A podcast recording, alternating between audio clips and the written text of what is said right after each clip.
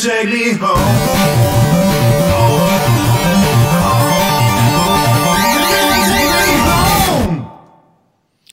Ja, es ist wieder mal Donnerstagabend. Es ist wieder mal 21 Uhr oder kurz nach 21 Uhr euer Fanzone Webradio.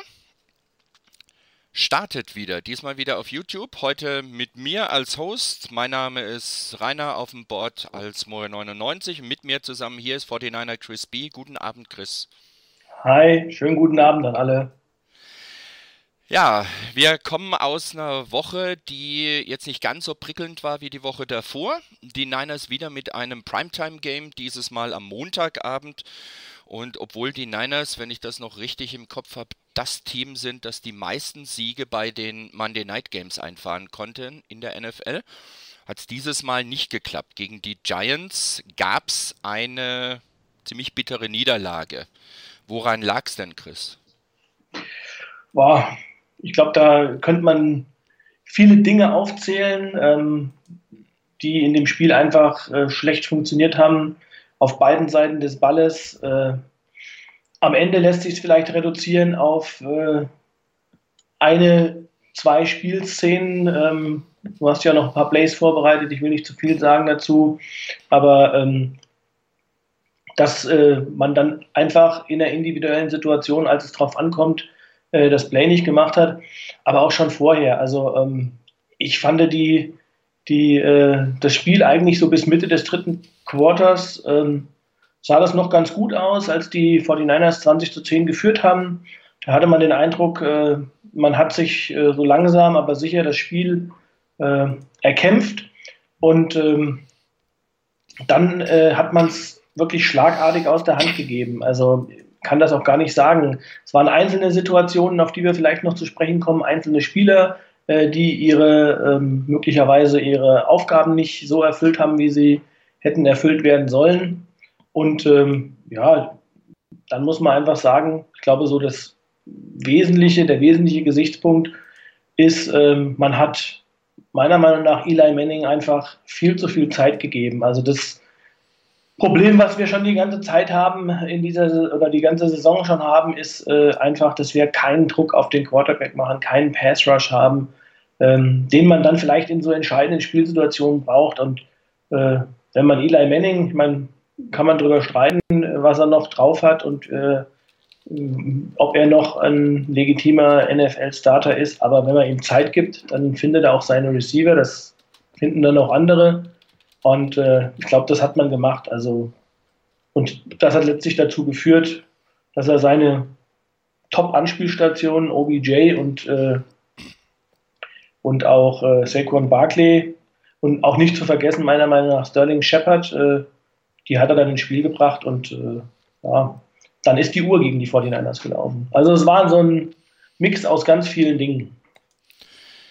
Ich glaube auch, dass man es nicht an einem einzelnen Play festmachen kann. Man kann es nicht an einem Spieler festmachen, man kann es nicht an einem Playcall festmachen, sondern es war eine Entwicklung, die so ähnlich war wie in einigen Spielen zuvor. Du hast eben schon gesagt, und ich gehe auch darauf nochmal ein dann.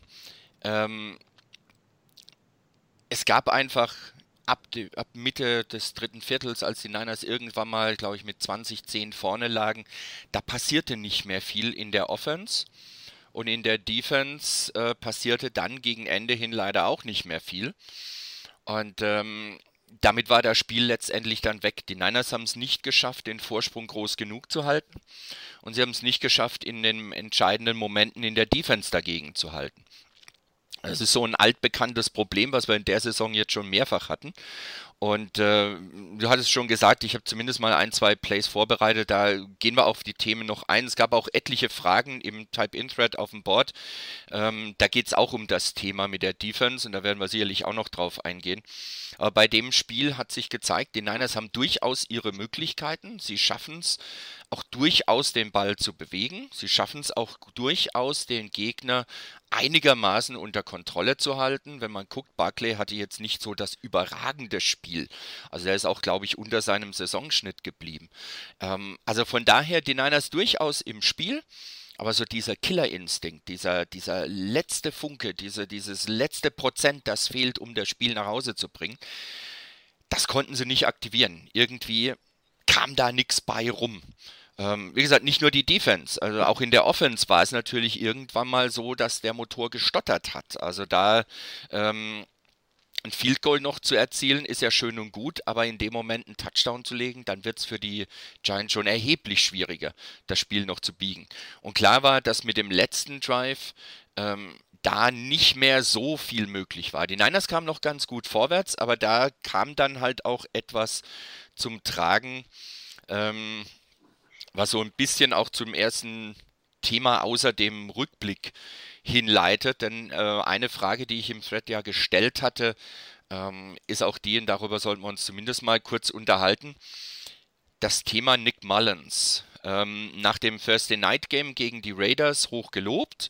Äh, durchaus zu Recht, wie ich finde, für die Leistung, die er da abgeliefert hat. Und in einem Atemzug genannt mit manch Großen in der NFL, weil es halt im ersten Spiel, das er gemacht hat, als erster Start überragend war, was er da gespielt hat. Ähm, die Frage jetzt einfach, haben wir durch dieses Spiel gegen die Giants irgendwas über Nick Mullins gelernt, was wir vorher noch nicht gewusst haben? Also, ehrlich gesagt, nö. ähm, ich finde, das ist, das ist, so eine typische Reaktion, insbesondere vielleicht auch äh, bei den amerikanischen Medien, die das total gehypt haben. Äh, das war halt völlig überzogen. Also, ähm, man muss halt einfach realistisch sehen, Nick Mullins ist ein undrafted Free Agent und das war er sicherlich nicht ganz zu Unrecht. Ähm, und äh, hat eine unter Shanahan als Backup eine ausgesprochen gute Entwicklung gemacht. Ähm, er hat äh, ein gutes Spiel gemacht und ich finde auch, er hat auch in dem Spiel gegen die Giants kein schlechtes Spiel gemacht. Er ist vielleicht ein bisschen auf den Boden der Tatsachen zurückgeholt worden, ähm, was man aber vielleicht, ich sage jetzt mal, wenn man äh, so nicht ganz äh, dem Hype äh, gefolgt ist, nach dem ersten Spiel vielleicht auch schon äh, so gesehen hat.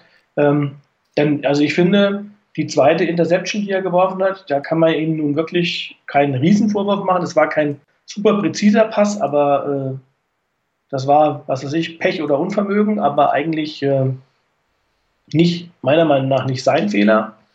Und äh, die, der erste, das war so ein, so ein Ball, klar, da hat man gemerkt, äh, da war er ein bisschen zu optimistisch. Das würde ich dann als vielleicht noch als Rookie-Mistake und vielleicht auch äh, der Tatsache geschuldet sehen, dass er nicht so einen ganz so einen starken Arm hat wie vielleicht der ein oder andere Quarterback. Aber insgesamt, also wenn Mullins sich weiterentwickelt, würde ich sagen, dann hat man zumindest einen soliden Quarterback in der Hinterhand. Und ähm, genau so sehe ich ihn eigentlich im Moment auch. Also gerade das, was du angesprochen hast, gerade bei der ersten Interception. Ähm, ich glaube, da hat man etwas gesehen. Martin hatte das auch schon angesprochen. Also ein bisschen die, die Schwierigkeit wohl bei Mullins ist so die Pässe nach außen. Ähm, da kriegt er irgendwie nicht so den, den Druck dahinter. Die kommen nicht so schnell, wie sie rauskommen sollten. Die segeln ein bisschen und erlauben es damit natürlich auch der Defense da ein bisschen dagegen zu agieren. Und da passt eine Frage von Snoopy dazu, der nämlich mit diesem Problem der Außenrouten gemeint hat, ob das dazu führen könnte, dass die gegnerischen Defensive Coordinators ihre Coverage anpassen. Ähm, Nick Mullen soll ja auch für den Rest der Saison bis auf weiteres erstmal starten. Also durchaus eine berechtigte Frage, wie sich da die gegnerische Defense drauf einstellt. Hat das Auswirkungen? Also mit Sicherheit hat das Auswirkungen, das glaube ich schon. Also ähm, wenn man weiß, dass ein Quarterback äh, in bestimmten Situationen äh, eine bestimmte Route nicht so gut oder nicht so, nicht so präzise und vielleicht auch nicht mit der, mit der Geschwindigkeit werfen kann, dann kann man das anpassen. Man hat das äh, im Spiel auch gegen die Giants so ein, zwei Mal gesehen, ähm, wo, man, wo ich das Gefühl hatte, dass da die, die, äh, die Cornerbacks so ein bisschen gegambelt haben. Ich kann mich an eine Szene erinnern, ähm, da habe ich auch erst gedacht, als ich es gesehen habe, oh Gott, das gibt eine Interception. Das war ein Pass auf George Kittle, ähm, der, äh, wo der Cornerback dann auch auf Risiko gegangen ist und äh, die Route in, in, die Route gecuttet ist. Und äh, ja, da hat es halt gepasst und das war ein guter Pass, aber da hat man halt gemerkt, äh, da fehlt, ist nicht mehr viel Spielraum, also bei dem, was man, was er sich erlauben kann.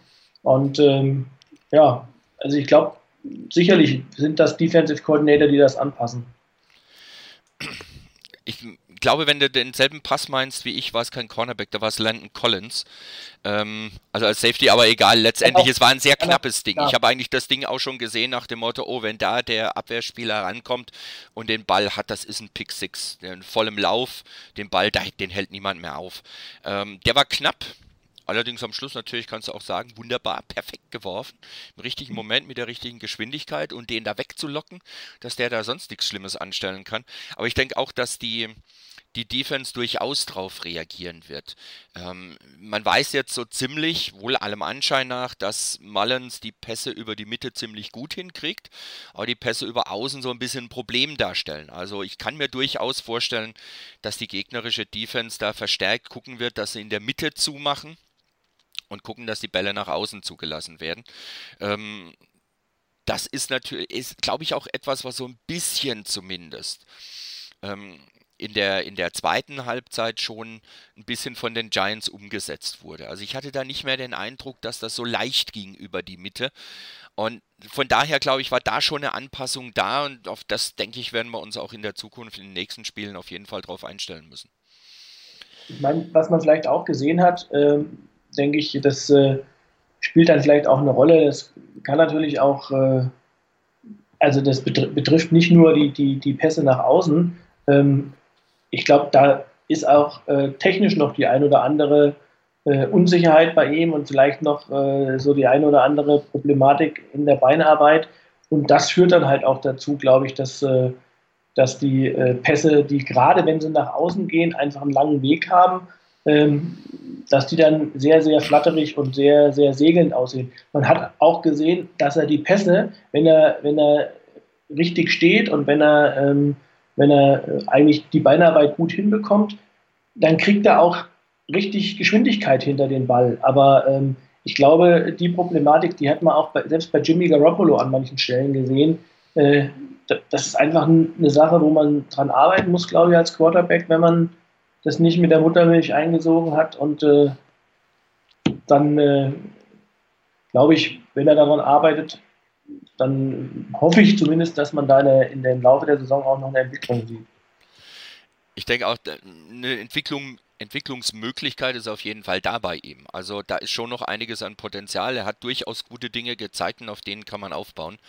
Und ähm, er braucht, glaube ich, auch wirklich einfach die Spielsituation. Denn Training und Spiel und dann noch dazu ein Regular Season Game ist nochmal was völlig anderes als auch ein Preseason Game, wo er ja teilweise auch durchaus passabel ausgesehen hat. Also von daher denke ich, da ist durchaus noch was da. Ich sehe ihn auch nicht als einen, der jetzt für einen First Rounder irgendwie abgegeben wird an irgendein Team. Äh, ich glaube, so verzweifelt wird kein anderes Team sein. Ähm, auch wenn manche vielleicht gerne einen Quarterback hätten.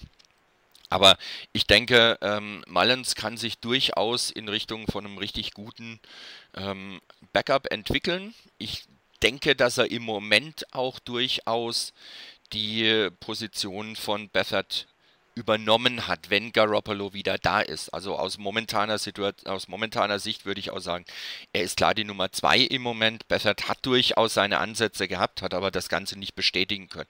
Und er hat einfach Fehler oder Schwächen, die Mullins nicht hat. Und ähm, insgesamt scheint mir Mullins da ein bisschen besser geeignet zu sein für das, was die Niners so spielen wollen. Von daher denke ich auch, ähm, ich glaube, Martin hatte das auch gesagt in einer der letzten Sendungen, die Niners werden aller Voraussicht nach nicht mit drei Quarterbacks auf dem 53er Roster in die nächste Saison gehen. Also stellt sich die Frage Mullins oder Bethard und da denke ich, dürfte im Moment ja Mullins ein bisschen die Nase vorne haben. Also ich, ich kann mir gut vorstellen, dass die 49ers äh, im nächsten Jahr mit den drei Quarterbacks, die jetzt auf dem Roster sind oder auf Injured Reserve, ähm, in die Saison gehen, sich in der Draft oder vielleicht am Ende oder aber auch im Bereich der Undrafted Free Agents nochmal umschauen. Dann gehen sie mit vier Quarterbacks ins Camp und dann wird es meiner Meinung nach einen harten Kampf um die Nummer zwei geben, weil ich glaube, der dritte wird dann möglicherweise gehen. Und äh, man wird in, auf der Practice Squad wahrscheinlich den undrafted oder den, den frisch gedrafteten Quarterback haben. Es sei denn, da ist jetzt jemand, der total durch die Decke geht. Aber ähm, ich glaube, das wird nächstes Jahr für CJ Bessert auch kein äh, Selbstläufer. Also da wird er äh, um seinen Rosterplatz kämpfen müssen. Genau wie Mullins auch. Genau, er wird, genau, klar, beide werden da sicherlich drum kämpfen müssen. Ich glaube, hinterherwerfen wird man denen einen Roster-Spot auch nicht. Ähm, zumal ja Lynch und Shanahan schon x-mal gesagt haben, dass sie immer drauf gucken, ob sie das Team verbessern können. Und äh, wenn die da der Meinung sind, wir haben einen anderen Quarterback, der besser ist und der uns als Team insgesamt weiterbringt, dann werden sie mit dem da reingehen.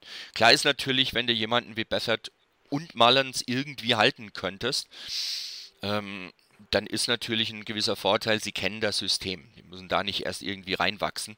Aber da denke ich, müssen wir abwarten, was im Draft passiert ähm, oder nach dem Draft dann mit undrafted Free Agents. Gut, kommen wir zu einem äh, Play. Ich hatte ursprünglich mal drei oder vier Plays rausgesucht, habe dann aber gesagt, wir machen heute nur zwei, weil wir doch relativ viele Fragen haben, für die ich erstmal Dankeschön sagen möchte. Ähm, und da ja, gibt es ein Play, das ist ziemlich am Ende. Ähm, ich habe auch nur ein Bild, nicht die ganze Entwicklung. Ich glaube, ihr habt es alle gesehen, das will man nicht unbedingt nochmal sehen. Das ist nämlich ähm, der Touchdown auf Sterling Shepard ganz am Schluss. Und um was es mir geht, ist damit eigentlich gar nicht mal so sehr, dass das geklappt hat, weil da muss man auch dazu sagen. Also ähm, bei allem, was man kritisieren kann, das Play war erstens mal schön designt von den Giants und dann auch noch richtig gut ausgeführt. Also das muss man auch mal anerkennen. Also, was wir auf dem Bild sehen, erstens mal, ihr seht nicht, dass ihr seht, dass es nicht diese All-22-Ansicht ist. Irgendwie war die nicht verfügbar für die letzte Zeit. Da ging es nur bis zum gewissen Punkt. Das war dann zu wenig. Deshalb habe ich das hier genommen. Und da ist ein Punkt, den du schon angesprochen hattest, von wegen, dass Manning eigentlich ziemlich viel Zeit hatte. Hier unten steht es bei den Next-Gen-Stats. Ein Blitz bis dahin. Und das war das letzte Offense-Play, äh, letzte ernsthafte Offense oder das letzte Offense-Play überhaupt der Giants. Äh, und da gab es nur einen einzigen Blitz. Der hat zum Sack geführt. Frage ist, warum hat man das nicht häufiger gemacht? Da werden wir, glaube ich, nochmal drauf zurückkommen, wenn es ums Thema Defense nachher geht. Aber jetzt mal zu dem Play. Die ähm, Giants stehen hier unten mit OBJ oder Beckham Jr. steht da unten gegenüber Richard Sherman, äh, der immer auf seiner Seite geblieben ist. Also der ist ein klarer Left Cornerback und der wechselt auch bei den Niners nicht auf die rechte Seite mit dem stärksten äh, Wide Receiver, sondern er bleibt auf seiner Seite. Dann haben wir hier zwei Safeties. Äh, ganz rechts ist Jimmy Ward und links an der Line of Scrimmage ist Anton Exum. Ganz oben ist Witherspoon und der im roten Kringel, das ist DJ Reed. Und der hat im ganzen Spiel genau fünf Snaps gehabt. Und der kam da nicht freiwillig rein, weil sich da ein Robert Sala gedacht hat, ach, den bringe ich jetzt mal da rein, sondern entweder ein Play direkt vorher oder noch ein Play vorher ist K1 Williams rausgegangen, der meiner Meinung nach ein recht gutes Spiel im Slot gemacht hat. Das heißt, du hast einen Spieler drin, der vorher in der Defense bis zu diesem Play nur vier Plays gemacht hat. Du musst wechseln, du hast wieder jemanden drin als Ersatzspieler, der reinkommt für einen, der normalerweise als Starter da ist. Das ist etwas, was bei den Chargers, beim Spiel bei den Chargers passiert ist. Das ist bei den, äh, bei den Packers passiert. Das ist äh, bei den Cardinals passiert die vierte Situation letztendlich, wo ein Spieler reinkommt, der vorher, der nicht als Starter auf dem Feld war, der auch nicht so furchtbar viele Plays gemacht hat. Und der muss rein, weil verletzungsbedingt irgendeiner raus muss von den eigentlich als Startern eingeplanten. Und der Gegner nutzt das gnadenlos aus das Play geht auf Shepard dabei. Und wenn man sich das Ganze anguckt, das in etwa diese rote Linie, ich hoffe, dass ihr das einigermaßen sehen könnt, das ist die Linie von Shepard, der geht einfach nur einen Schritt nach vorne bis zur Line of Scrimmage, geht dann leicht schräg nach außen weg und dann mehr oder minder parallel zur Goal-Line nach außen. Und warum das Play wunderbar funktionieren konnte, ist, weil die Niners auf der Seite genauso unten auch Sherman gegen OBJ in Man-Coverage sind und ganz außen, das ist glaube ich Benny Fowler, der geht einfach nur geradeaus nach vorne. Und damit zieht er Akilo Witherspoon da weg. Damit ist da an der Seite in der Flat Platz. Und da ist halt Shepard dann, du hast vorhin angesprochen, halt auch noch ein richtig guter Wide Receiver. Das heißt, das ist einer, der kann auch mal in diese Zone reinlaufen und kann auch äh, ein bisschen Platz zwischen sich und seinen Gegenspieler bringen. Ich sage jetzt nicht, dass, das nicht an, dass der Pass nicht angekommen wäre, dass da kein Touchdown gegeben hätte, wenn K1 Williams gespielt hätte. Das sage ich ja gar nicht. Nur es hat halt wieder gepasst. Es war genau über den Gegenspieler, bei dem die Niners einen Spieler reinwerfen mussten gegen Ende des Spiels, der vorher im Spiel wenig bis fast gar keine Snaps bekommen hat. Hat einfach gepasst. Und ähm, vielleicht noch ganz kurz dazu, bevor, bevor du dazu vielleicht noch was sagen kannst. Ich habe hier mal ähm, den Weg von, von Exum aufgezeichnet. Ähm, der geht da relativ schnell durch, der hat keine Coverage-Aufgaben. Der muss keinen Spieler ähm, in, in Man-Coverage nehmen, sondern entweder ist es ein Run-Blitz, der gegen Barclay gehen soll, wenn Barclay auf diese Seite geht und den Ball bekommt, oder er soll mhm. schlicht und ergreifend, wenn der Weg frei ist, auf Manning draufgehen, um hier einen Blitz, um hier zu blitzen. Und die zwei, die jetzt hier noch eingekringelt sind in den schwarzen Kreisen, oben ist Cassius Marsh, unten ist Solomon Thomas, wenn ich mich da nicht ganz verguckt habe. Beide gehen nicht auf den Quarterback. Beide gehen einfach nur ein, zwei, drei Schritte zurück auf die Goal-Line. Ähm, ich gehe mal stark davon aus, da ist es bei Thomas darum gegangen, dass der, dass da einfach ein Spieler auch stehen sollte, wenn Exum eben rausgeht auf den Quarterback, der hier, wenn OBJ kurz nach innen zieht, der dazu macht. Dieselbe Aufgabe hatte sicherlich auch Marsch hier oben, wenn Shepard oder Fowler nach innen ziehen, dass die hier in dem inneren Bereich nicht den Pass kriegen können. Beziehungsweise bei, bei Marsch noch der Punkt, wenn Barclay den Ball bekommt und über die linke Seite der Giants, also hier über den oberen Teil des Bildes laufen soll, dass da einer da ist, der sich dem in den Weg stellen kann noch. Deshalb hat auch hier ein Jimmy Ward, der da hinten im Moment auf dem R steht, in, mitten in der Endzone, der hatte ganz sicher die Aufgabe, ähm, Eric Ebron zu nehmen wenn der da ähm, nach vorne gehen sollte, also den Tight End zu übernehmen, da die Niners mit allen anderen Spielern eindeutig in Man-Coverage waren auf der Seite. Da bin ich mir ziemlich sicher, dass das seine vorrangige Aufgabe war. Deshalb stand er auch nicht weiter oben.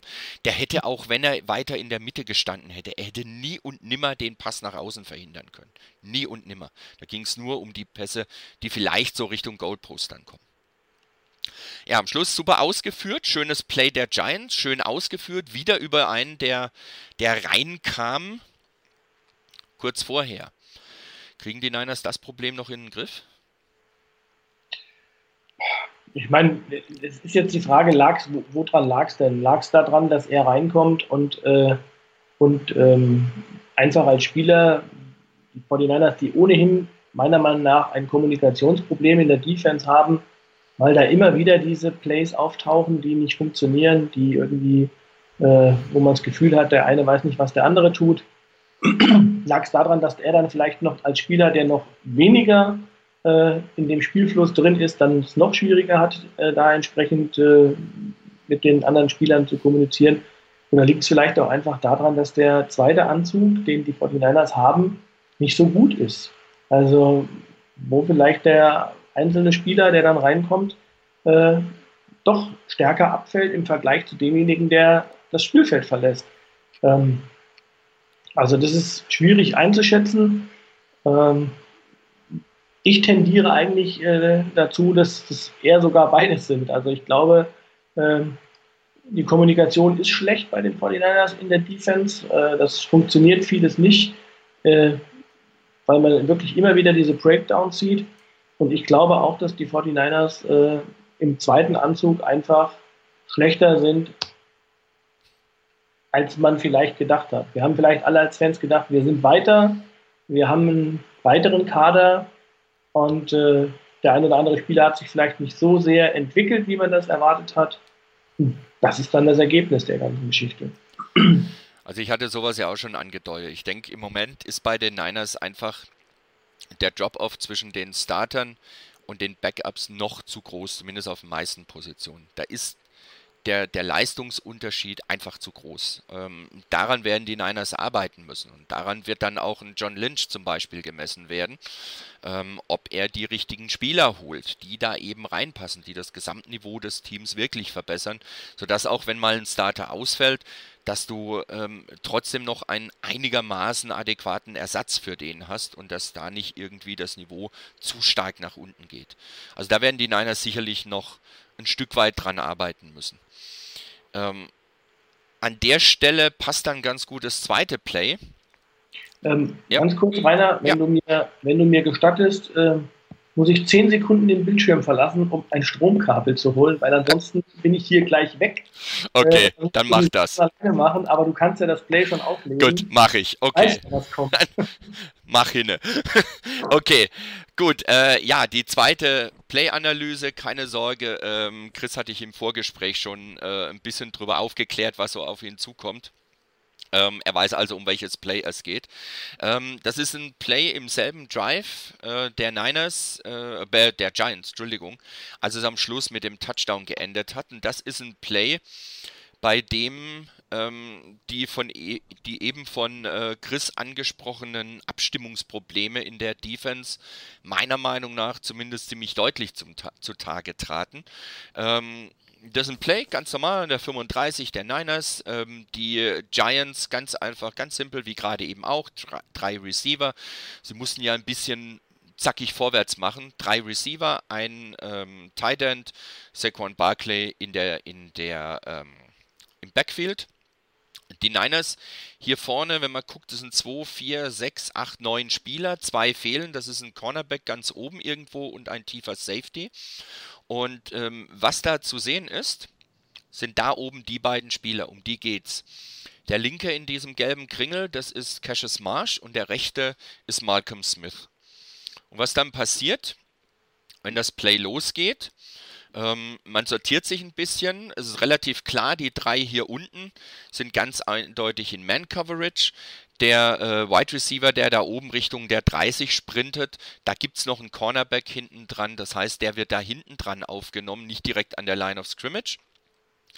Und äh, ja, vier Mann auf dem Pass Rush. Kein Fünfter, sondern vier.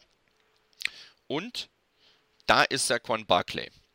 Der kommt da gerade da hinten um die Ecke rum, um seinen Left Tackle. Und da sind die beiden, Cassius Marsh wieder links und Malcolm Smith rechts. Und beide bewegen sich Richtung Außenlinie. Und was dann halt passiert, ist das, was passieren muss.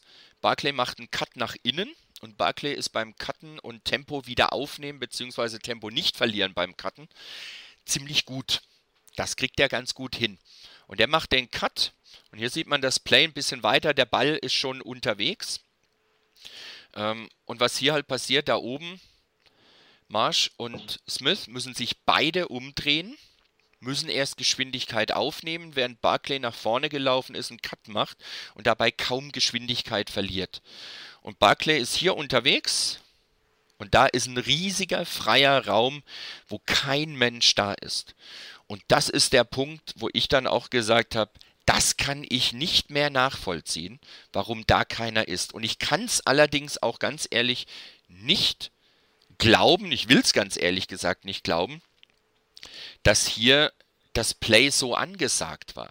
Also wenn, wenn ein, ein äh, Cassius Marsh als Defensive End und ein Malcolm Smith als Linebacker beide quasi voll drauf anspringen, dass der, der Pass auf Barclay über außen geht und keiner da innen irgendwas absichert.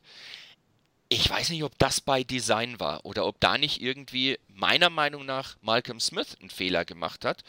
Denn äh, ich gehe mal, ups, ich gehe mal hier nochmal kurz zurück zu dem hier. Beide gehen nach außen. Wenn in dem Moment Malcolm Smith an der Stelle einfach bleibt. Der muss sich gar nicht nach innen bewegen. Der muss einfach nur an der Stelle bleiben und gucken, was Barclay da macht. Kann auch noch ein, zwei Schritte nach hinten gehen. Ist überhaupt kein Problem. Wenn er das macht, dann ist er hier relativ schnell in dem Bereich, wo jetzt diese schwarze Linie endet. Das heißt, im Passweg, den dann Barclay läuft auf seiner Route. Aber dadurch, dass beide nach außen gehen, innen drin alles frei, passt zu etwas, was dann auch äh, häufiger kam. Da kam nämlich eine, eine, eine, Frage von Forschi und das passt zu dem Play, finde ich, ganz gut dazu. Ähm, wenn Malcolm Smith auf dem Feld ist, führt das meistens zu nichts Gutem. Missed Assignments out of position. Frage, warum ist er dennoch, noch, dennoch so oft auf dem Feld? Antwort ja, vielleicht zum, zum Play und dann auch zu der Frage. Vielleicht die Antwort, die Frage, äh, die Antwort auf die Frage vorweg, weil äh, wir keinen besseren haben. Das ist ja das, was ich eben angesprochen habe. Ich glaube. Der, der Punkt, Moment, der Punkt war dann eben, ähm, wäre es nicht besser, Elijah Lee spielen zu lassen? Ja, gut. Äh, das ist dann äh, tatsächlich eine Frage. Ich glaube, Lee ist auch nicht besser. Bei dem haben wir auch äh, in der Saison einiges gesehen, wo er an Tackles vorbeigeflogen ist. Ähm, das ist, das ist das, was ich meine. Da fehlt der, der zweite Anzug. Ähm, ich meine, das Ärgerliche daran ist, man hat Malcolm Smith mal geholt, um die Defense mit aufzubauen. Ähm, abgesehen davon, dass er eigentlich ja in den ersten Jahren der ersten Zeit nicht, nicht spielen konnte, weil er immer verletzt war, ähm, war das, glaube ich, oder ist das, glaube ich, einfach eine Konstellation, ähm, der ist nicht so gut, wie meiner Meinung nach Lynch und, und Shanahan vielleicht gedacht haben. Kann mir gut vorstellen, man hat ihn damals geholt, weil er die Defense, weil er das System kannte, weil er das aus Seattle kannte. Aber ähm, vielleicht auch, weil Salah ihn damals ja ähm, auch dort äh, auch schon äh, als Coach hatte. Also Salah der Coach war von, von Malcolm Smith. Aber ähm, ich glaube, er ist einfach nicht so gut. Und ähm, da merkt man dann eben doch, äh, dass selbst ein nicht so guter Ruben Foster an der Stelle äh, die bessere Wahl ist. Und ich meine, die Hauptfrage, die man sich, wenn wir zum Play kommen, ja frage, fragen muss, ist, warum stehen da Cassius Marsh und Malcolm Smith gegen äh, Barkley und äh, Blitz, im Blitz ist äh, Fred Warner. Und das ist eigentlich derjenige, der in dem Spiel äh, gezeigt hat, dass er mit Abstand der beste Linebacker ist, den die 49ers auf dem Roster haben im Moment. Ähm, auch besser als Ruben Foster. Und äh, der wirklich, sag ich mal, einer der Lichtblicke ist in dem Bereich, der sauber getackelt hat, größtenteils, der in der Coverage gut war. Warum ist der nicht in so einer Situation dagegen? Und ähm, man stellt da äh, Cassius Marsh und, und Malcolm Smith hin. Also das ist die Frage, das ist auch das Ding, was ich an dem Play nicht verstehe. Ähm, und äh, wie gesagt, auch was du eben schon gesagt hast, wo die hin, wo die sich am Anfang hintendieren, ähm, ob die der Meinung sind, äh, äh, Barclay geht einfach gerade in Richtung Außenlinie, also in die Flat, oder ob man vermutet, er läuft vielleicht eine Wheel Route ähm, nach außen und man wollte das irgendwie absichern und äh, hat aber dabei vergessen, dass er, ein, wie du selber schon eben gesagt hast, ein ausgesprochen guter Cutback-Runner ist, der in der Lage ist, einfach Fuß in den, in den Dreck und äh, Vollgas zu geben in die andere Richtung. Und das war ja, glaube ich, auch ein Play, das war unmittelbar vor dem, äh, vor dem Touchdown am Ende. Ich glaube, das war auch im letzten Drive, ja, 1,35. Also von daher, da sieht man wieder, das waren dann die Big Plays, die letztlich dann wie wir am Anfang schon gesagt, äh, die 49ers das Spiel kosten. Ich glaube, es waren noch ein, zwei Plays dann dazwischen. Ja, das ging dann relativ schnell, aber es war auf jeden Fall in diesem letzten Drive.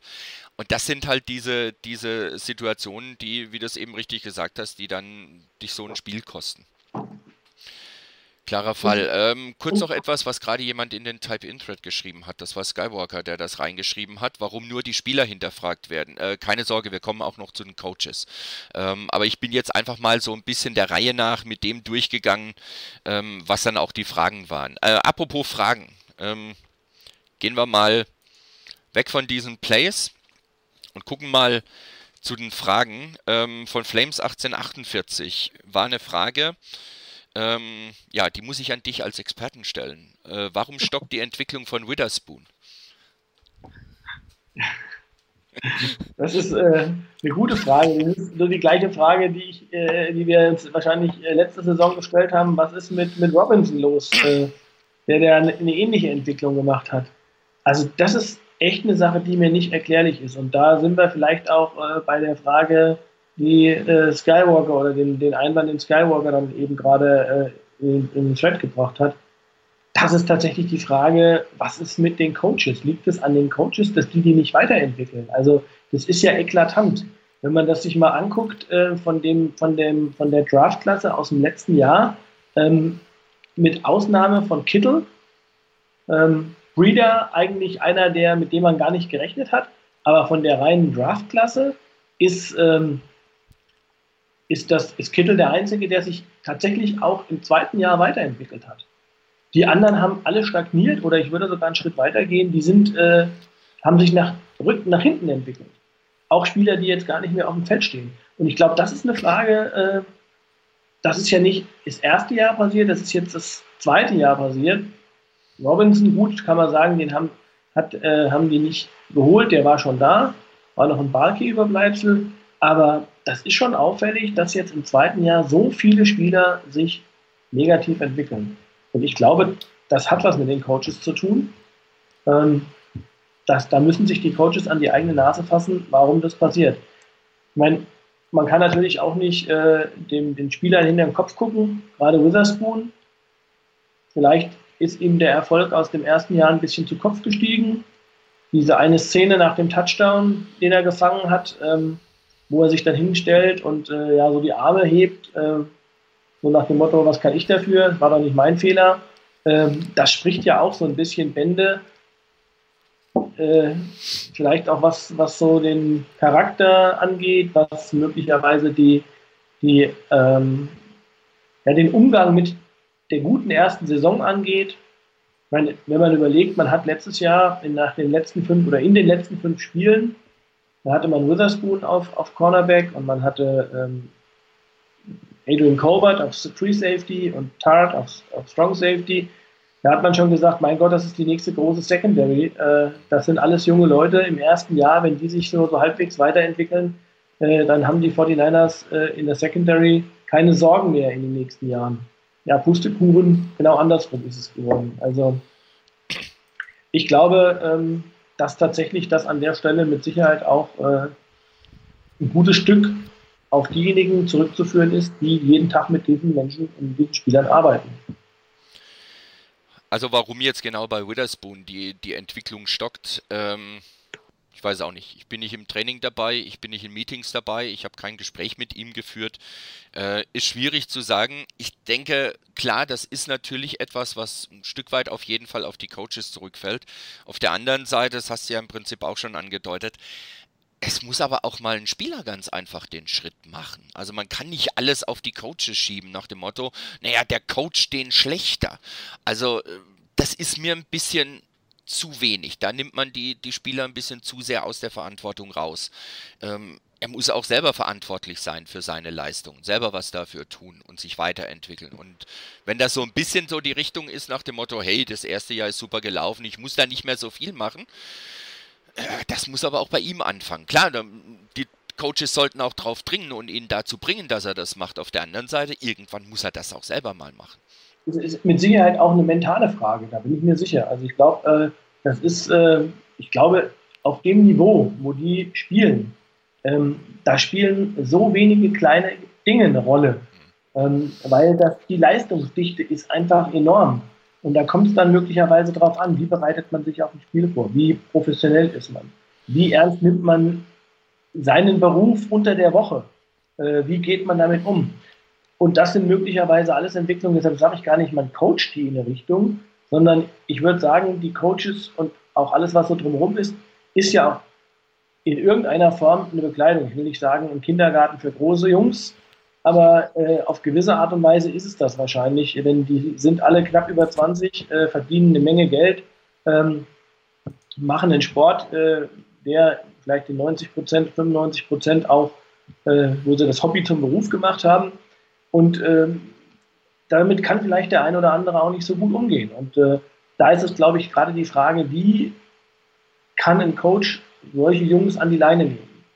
Und ähm, die zweite Sache, die man vielleicht auch nochmal überlegen kann, ist, ähm, aber dafür, das wäre jetzt reine Spekulation, weil das mir eben einfach nur so der Gedanke gekommen, hat sich möglicherweise auch was verändert an der Art und Weise, wie die Spieler eingesetzt werden.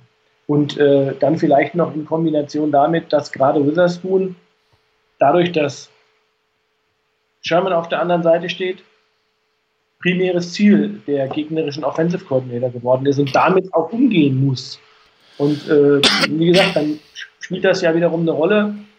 Wenn man dann ein, zwei, drei schlechte Plays hat, lässt man sich dann runterziehen, wird man dann, äh, ja, der Umgang mit so einem schlechten Play, man sagt ja immer, ein guter Quarterback, auch ein guter Cornerback ist einer, der, wenn er ein scheiß Play gehabt hat, das im nächsten Spielzug schon vergessen hat. Also, das war, das war auch was, was man über Witherspoon eigentlich gesagt hat. Der macht einen Fehler nicht zweimal, sondern er lernt daraus und er will daraus lernen. Das Gefühl habe ich im Moment nicht mehr ganz so sehr. In der Hinsicht, ähm, Forschi hatte ja auch geschrieben, ob seine Einschätzung zu Witherspoon ein bisschen zu nett ist, weil er den doch äh, auch auf dem Board dann doch einigermaßen verteidigt hat. Ich weiß es nicht, ob es zu nett ist. Es ist auf jeden Fall eher eine wohlwollende Einschätzung von Witherspoon und äh, mit viel Hoffnung, denke ich, auch verbunden, dass er die Kurve wieder kriegt. Ähm, um bei den Fragen weiterzugehen, ähm, eine Frage, die ich, hab, äh, die ich gesehen hatte, sowohl von Forschi als auch von Hansa Neiner, warum bekommt Earl Mitchell so viele Snaps? Ähm, man könnte jetzt wieder sagen, weil kein besserer da ist. Ähm, Doch, es ist ein besserer da. Ich würde ihm auch die Snaps geben. Wer? Ich würde, ich, also ich verstehe nicht, warum DJ Jones nicht äh, mehr Play, Play äh, Time bekommt. Ja, kann man drüber diskutieren, aber wie gesagt, er scheint sich den, Coaches nicht so aufzudrängen, dass sie ihn unbedingt einsetzen wollen. Ich habe mal geguckt, er hat jetzt äh, im letzten Spiel zwölf Snaps in der D-Line bekommen und ich guck gerade mal, habe ich denn irgendwo Jones hat, glaube ich, noch sechs Snaps in den Special Teams bekommen. Das heißt, er spielt da im Moment anscheinend keine ganz große Rolle. Ob sich das noch ändert, so quasi um zu sehen, wie entwickelt sich das auch mit Hinblick auf die nächste Saison, müsste man mal abwarten. Aber er kriegt im Moment wenig Snaps. Anscheinend drängt er sich nicht genügend auf. Das ist eine Frage, die ich auch nicht verstehe, was ich nicht beantworten kann. Ich weiß echt nicht, in welchem Spiel. Er war ja in, in vielen Spielen inaktiv. Ähm, ich weiß nicht, in welchem, Spiel, in welchem Spiel das war. Da war er aktiv. Und da hat er meiner Meinung nach auch gar nicht so schlecht ausgesehen in den Snaps, die er hatte. Und ähm, bei Earl Mitchell, also das ist, äh, ich sag mal, gelinde gesagt, Durchschnitt. Aber äh, dann bin ich schon echt freundlich. Und äh, also da kommt nichts und ich glaube, der ist auch auf der falschen Seite der 30. Das ist für mich ein klarer Kandidat, äh, wo man sagen muss, brauche ich den noch? Muss ich mich da um was anderes kümmern? Ja. Meine, die andere Option, die man durchaus hätte an der Stelle, ist, äh, man könnte ja vielleicht mal äh, das machen, was viele Fans fordern und auch äh, der ein oder andere Experte. Äh, man könnte ja mal gucken, ob man mit äh, Wagner und Thomas in der ähm, auf den beiden inneren, auf den Defensive Tackle Positionen mal spielt, auch äh, als, als, als Base-Formation. Das ist zwar eine kleine Formation, aber ähm, wenn Solomon Thomas eigentlich was gezeigt hat, wenn er Flashes hatte, dann war das eigentlich immer wenn er ähm, von innen kam und nicht außen spielen musste. Und ich glaube, das müsste jedem aufgefallen sein, wenn, man die, wenn die 49ers ihn da spielen lassen, dann wird das ein, äh, ein verheizter Pick sein ich glaube, gerade die, die Antwort, die du jetzt gegeben hast oder was du gesagt hast zu Solomon Thomas, ähm, gerade ihn vielleicht häufiger mit Buckner in der Mitte, also innen aus, äh, auszuprobieren. Das passt zu einer Frage von Hansa Neiner. Da war nämlich, äh, wie kann man Thomas besser aussehen lassen, seine Stärke besser mit denen von Buckner vereinen. Ich glaube, das wäre so ein Ansatz, ihn häufiger wirklich über die Mitte kommen zu lassen. Klar, und gegen, die, gegen den Run sieht er nicht so schlecht aus, dass er nicht der ganz große Pass-Rusher ist, das weiß man auch. Äh, wusste man aber eigentlich vorher schon, aber das wäre jetzt so eine Sache, wo man vielleicht so seine Stärken ein bisschen maximieren könnte. Äh, dazu vielleicht noch die Frage dazu, wird ja auch häufiger gestellt von Snoopy, ob Thomas ein Bust ist oder ob Salah mit dran schuld ist, dass, ähm, dass Thomas nicht so gut aussieht oder auch das Front Office. Da müsste man jetzt wissen, wer entscheidet, äh, wo er spielt. Entscheidet das Salah, entscheidet das äh, Shanahan? Ähm, welchen Einfluss hat da vielleicht auch noch Lynch? Also Fakt ist, ich glaube, da gibt es eigentlich keine zwei Meinungen.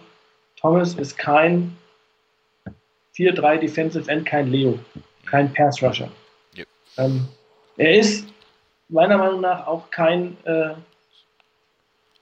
Big End, also kein 4-3 Defensive End auf der anderen Seite. Das ist, das, die Position kann er spielen, aber er ist keiner, der von außen Druck entwickelt. Und das haben interessanterweise alle Experten vor der Draft gesagt. Wir haben gesagt, also wenn, äh, muss man gucken, dann wäre Thomas einer, der vielleicht Defensive End in der 3-4 Defense spielt, oder aber ähm, er spielt äh, in, in Defensive Tackle. Ähm, in der äh, 4-3-Defense und ähm, aber nicht als Defensive End und schon gar nicht als Pass Rush Spezialist. Ja. Dafür ist er, ich glaube, einfach zu unbeweglich. Äh, die Moves fehlen ihm dazu und das hat er auch im College eigentlich nicht gezeigt. Wobei er wohl an seinen Moves gerade in der Offseason so am ersten Schritt und an dem zweiten Move, wenn er mit dem ersten nicht, nicht durchkommt, wohl durchaus gearbeitet hat. Ähm, allerdings, zumindest hatte ich da letztens gerade was drüber gelesen, ähm, allerdings bin ich da bei dir. Ich würde ihn auch nicht auf Außen aufstellen, also auf eine irgendeine Defensive End Position, sondern lass den auf Defensive Tackle spielen. Ähm, man muss natürlich gucken, wie das auch mit dem Thema mit Eric Armstead ist, wo man den unterbringt dann in der Richtung. Für nächste Saison hätte man einen Cantavius Street, der diese Saison ähm, wegen Kreuzbandriss ausfällt. Äh, muss man auch gucken, wie der dann reinpasst. Aber wie gesagt, da denke ich, könnte man mit Thomas was machen und ob er wirklich ein Bust ist. Manche sagen das jetzt schon, weil er als Nummer 3 Pick nicht den Impact hat, den man eigentlich erwarten müsste von jemandem auf, auf Nummer 3 im Draft, ähm, da wäre ich noch ein bisschen vorsichtig. Aber wenn er nicht irgendwie in die Pötte kommt und aus dem Quark kommt, dann hat er das Siegel, glaube ich, irgendwann mal tatsächlich. Also ich glaube, er hat, er hat maximal noch nächste Saison. Ja, definitiv. Und ähm, wenn es dann nicht funktioniert, ich meine, das muss man auch realistisch sehen. Ich, wenn ich gerade mal gucke, die 49ers haben Solomon Thomas, Eric Armstead, Ronald Blair, Kentavious Street, Julian Taylor. Das sind fünf Spieler, die eigentlich alle die gleiche Position spielen. Mhm. Ähm, mehr oder weniger. Also mit mehr oder weniger äh, auch erfolgreich. Und ähm, ich glaube, das ist so das große Problem, auch gerade in der D-Line bei den 49ers. Sie haben wahnsinnig investiert und äh, ich glaube, das, was sie investiert haben, äh, man hat irgendwie vier oder fünf Mal das gleiche losgezogen. Und äh, da ist dann die Frage, war das clever? Und das muss sich wiederum natürlich das Front Office, insbesondere Lynch, äh, an, anheften lassen. Definitiv. Ähm, ein anderer Spieler, der eigentlich eher, glaube ich, eine, eine, recht positive Entwicklung genommen hat, zumindest war er jetzt, ich habe mal nachgeguckt, in der Defense ähm, einer von drei Linebackern, die nur in der regulären Defense gespielt haben. Warner und Malcolm Smith haben jeweils 59 Snaps gehabt, aber äh, ich weiß gar nicht, wie man ihn richtig ausspricht, aber ähm, John Lynch sagt immer Martin Socha, unser deutscher Linebacker bei den Niners. Ähm, 26 Snaps von 59 der Defense genommen. Die Frage von Las Vegas dazu war, ähm, Entwicklung von Martin Socha als fester Bestandteil des Teams. Gibt es eine Chance auf einen Verbleib nach der Saison? Frage an dich? Nein. also, äh, oder nein, nein ich, ich glaube, ich muss es anders formulieren. Ähm, es gibt einen festen Bestand, äh, er kann festen Bestand, meiner Meinung nach fester Bestandteil des Teams sein in den Special Teams. Da gehört er hin. Also ähm, ich glaube, das genau ist der Punkt. Also ich glaube, er, er ist, hat einfach nicht das Niveau, um äh, permanent als, äh, als Starter auf, äh, Outside Linebacker, also auf, auf der, auf der Sam-Position zu spielen. Ähm, und das merkt man auch. Also ähm, es, ist ja bezeichnend, dass die 49ers sich dadurch das, durch die Saison gehangelt haben und ähm, jetzt kommt Dakota Watson zurück und der ist schlagartig äh, der beste Pass-Rusher, den die 49ers auf dem Roster haben. Das sagt ja eigentlich schon fast alles. Also, ähm, und so leid mir das tut, ich glaube, er war vorher, als er von den Cowboys kam, ein echt guter, ein super Special Teams Player. Da liegen seine Stärken, da kann er auch im Roster sein. Aber wenn die 49ers ernst nehmen, dann brauchen sie nächstes Jahr einen neuen Starter auf der Position, auf Outside Linebacker. Und äh, sie brauchen Minimum einen neuen Defensive End, der auch als Passer-Spezialist da ist. Und die beiden dann idealerweise ähm, auf der Position der beiden Defensive Ends, wenn es äh, im Third Down Package ist und man äh, möglicherweise dann in der, in der, mit, mit fünf oder mit sechs Defensive Backs auf dem Feld steht. Ich glaube, dass, glaub, dass bei Socha das Ganze wirklich so ist, ähm, wenn er bei den Niners bleiben will, dann wirklich über die Special Teams. Ähm, wenn er jetzt die letzten Spiele noch zeigen kann oder nutzen kann, zu zeigen, dass er ähm, auch in der regulären Defense zumindest mal für ein paar Snaps rein kann um da einem anderen vielleicht mal ein bisschen Pause zu gönnen oder sowas. Das könnte seine Chancen verbessern, aber mich würde es auch nicht wundern, wenn die Niners im Draft in der, auf der Position nochmal aktiv werden. Dazu sagen muss man, es gibt natürlich auch noch einen Brock Coyle, der, auf den die Niners anscheinend auch recht große Stücke halten, der auf Injured Reserve ist. Wenn der zurückkommt, das wird schwierig. Also ob, ob, ob er. Wobei, wobei den sehe ich eigentlich eher auf der Inside, wenn überhaupt auf der ja, Inside. Ja, wobei, da, wobei wir dann wieder beim Thema sind mit dem Special Teams Wert und da ist Coil, glaube ich, nochmal eine Stufe oder zumindest mal mindestens auf der Stufe. Kommt wirklich drauf an, wie die Niners auch im Draft reagieren und wo sie da eventuell Bedarf sehen und wo sie einen Spieler holen. Ich glaube aber ehrlich gesagt nicht. Ich würde mich freuen, wenn er es schaffen würde, vom, von der Leistung her, wenn er das weiterhin bringen würde, dass er bei den Niners spielen kann, aber ich wäre jetzt nicht so sonderlich überrascht, wenn er nächste Saison spätestens nach dem Camp nicht mehr bei den Niners ist. Sein Vertrag läuft, glaube ich, auch nach dieser Saison aus. Ähm, es könnte durchaus sein, dass man ihm einen Vertrag gibt, dass man ihn mit ins Trainingcamp nimmt, auf jeden Fall. Das ist durchaus drin. Aber ob er dann den Cut schafft, ich wage es zu bezweifeln. Äh, apropos Linebacker, wenn wir schon dabei sind. Frage von Snoopy: Hat Foster seine beste Zeit schon hinter sich? Ja, ja, das wäre das, also das ist ähm, schon eine sehr provokative Frage, würde ich sagen. Also äh, die würde ich auch erstmal, ich sage mal, mit Hoffnung verbunden mit Nein beantworten. Also ähm, die Frage ist auch bei ihm, warum äh, hat er nach, dem, nach der guten ersten Saison und nach auch mit den, all den Widrigkeiten verbundenen Saison jetzt in der, im zweiten Jahr äh, nicht diese Leistung gebracht? Äh, keine Ahnung. Also das ist tatsächlich eine, eine, Situation, die ich auch nur ganz schwer einschätzen kann. Aber ich glaube, das Talent ist unzweifelhaft da. Also ähm, woran auch immer das gelegen hat äh, bei ihm, dass er jetzt in der Saison nicht so die Leistung gebracht hat. Ähm, ob das am Anfang mit, den, mit dem, klar, da hat er die, die Sperre gehabt, äh, dieses Tohuwabohu, was sich da in der, in der Offseason vielleicht äh, ergeben hat, dass das vielleicht den einen oder anderen mehr beeinträchtigt keine Ahnung, aber nein, ich glaube nicht, dass er die beste Zeit hinter sich hat. Und ich hoffe es auch vor allen Dingen nicht, weil ich glaube, mit einem guten Ruben Foster und mit äh, einem guten Fred Warner äh, hat man wirklich ein, hätte man wirklich ein sehr, sehr gutes Linebacker-Duo. Äh, dann äh, vielleicht ein Defensive End und äh, ein Outside Linebacker oder sogar vielleicht lieber zwei Defensive End und ein Outside Linebacker. Ähm, kann man ja gucken, Free Agency und Draft. Draft ist tief besetzt äh, auf der Position bei den Defensive Ends. Und ähm, ich glaube, dann hätte man wirklich meiner Meinung nach nur noch fast noch die Aufgabe, vorne auszusortieren und hinten ein bisschen nachzulegen. Ähm, also das ist, glaube ich, das, was wir Fans ja sehr, sehr häufig machen. Das merke ich ja auch an mir selber. Äh, in der erst, Im ersten Jahr am Ende hat es eine relativ gute Entwicklung gegeben. Und man denkt so, oh, jetzt im zweiten Jahr starten die 49ers schon durch und äh, sie haben ja gute Leute geholt und ähm, die haben ja auch gute Leistungen gezeigt. Und wenn man mal zurückblickt, ganz am Anfang, als Heath Shanahan übernimmt und Lynch wird GM und die 49ers krempeln das Roster um, äh, da habe ich gesagt, naja, also realistischerweise gib ihnen mal zwei volle Saisons und danach in dem Jahr äh, können wir dann mal gucken, wo sie gelandet sind. Dann müssen sie konkurrenzfähig sein. Und das wäre eigentlich nächstes Jahr. Und jetzt sind wir im zweiten Jahr und wir sind schon unzufrieden, weil wir schon vor der Saison in den Super Bowl geschrieben wurden. Also ja. das ist halt immer dieses, äh, auch gerade wie gesagt in den amerikanischen Medien, man wird hochgepusht und äh, da gibt es halt eine Story und wenn man dann auf die Nase fällt, ist es natürlich umso ärgerlicher und umso härter.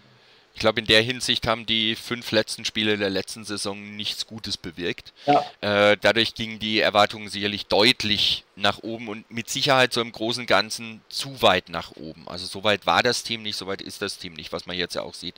Zum Thema Foster im Prinzip von meiner Seite aus nur ganz kurz folgendes. Ich denke, dass für Foster zwei Dinge enorm wichtig sind, damit er seine beste Zeit nicht wirklich schon hinter sich hat.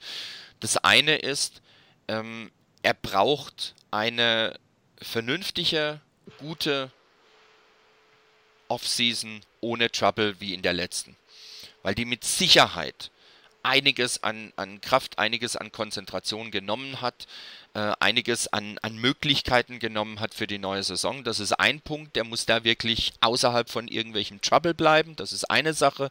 Da ist sicherlich auch bis zum gewissen Grad, soweit das möglich ist, das Front Office gefragt. Und der zweite Punkt ist, er muss die Sache mit den Verletzungen in den Griff kriegen. Ähm, wenn er immer wieder durch Verletzungen behindert wird, immer wieder rausgeworfen wird, Spiele verpasst wegen Verletzungen, ausspielen raus muss wegen Verletzungen, dann wird es wirklich schwierig, da in, in vernünftigen Rhythmus reinzukommen. Wenn er das beides hinkriegt, also außerhalb des Platzes wegbleiben von irgendwelchem Trouble, sich auf seinen Job zu konzentrieren und dann eben auch verletzungsmäßig vielleicht ein bisschen weniger schlimm gebeutelt zu werden, dann glaube ich, haben wir noch viel, viel Spaß an dem.